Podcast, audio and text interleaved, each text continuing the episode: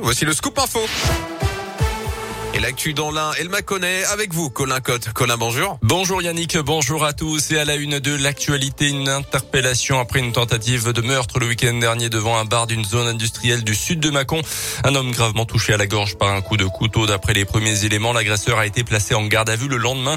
Il s'agit d'un habitant de l'Ain âgé d'une trentaine d'années qui a été mis en examen puis placé en détention provisoire. Selon le progrès, le suspect a reconnu partiellement les faits expliquant avoir été provoqué par la victime. La maison d'Isieux, dont l'Ain lance une grande campagne de financement participatif pour récolter des fonds afin de terminer la réalisation d'un court métrage d'animation qui devrait sortir au printemps. Un film réalisé à partir des rouleaux de dessins faits par les enfants de la colonie d'Isieux en 1943 avant la rafle qui a conduit à la déportation de 44 enfants et de 7 éducateurs. Pour redonner vie à ces dessins conservés par la directrice de la colonie indinoise, un court métrage est donc en cours de création. Le fruit d'un travail entre un studio d'animation de la Drôme, une école d'art de Lyon et des collégiens de Vaux-en-Velin. Un projet important pour Dominique Vidot, le directeur de la Maison d'Isieux. C'est important pour nous parce que ça fait vivre la mémoire au présent. Les gens ont toujours un peu euh, en tête l'idée qu'un mémorial est quelque chose où l'on vient essentiellement euh, se recueillir. C'est en partie vrai, mais Lisieux a cette spécificité d'être un lieu de mémoire où en fait les enfants ont vécu et pour la plupart d'entre eux vécu heureux.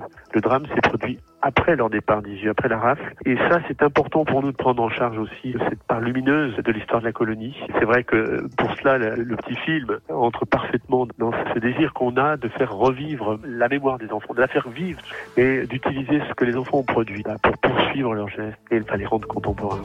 Pour finaliser le court métrage, il manque environ 30 000 euros, d'où cet appel au don. Plus d'infos sur radioscoop.com.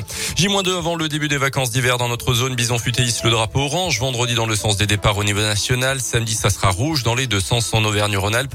En entendant, ça se précise concernant l'évolution du protocole sanitaire à l'école. Les allègements prévus par le gouvernement pour la rentrée scolaire devraient être annoncés en fin de semaine ou en début de semaine prochaine. C'est ce qu'ont annoncé en tout cas les syndicats qui ont rencontré le ministre de l'Éducation nationale hier. Ces changements pourraient intervenir soit au retour des vacances de chaque zone, soit en entendant le retour de la zone C, c'est-à-dire le 7 mars.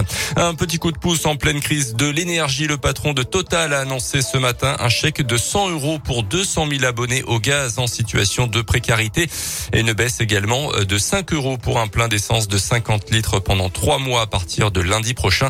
Un peu plus d'un millier de stations en zone rurale seront concernées. La liste sera dévoilée dans les prochains jours.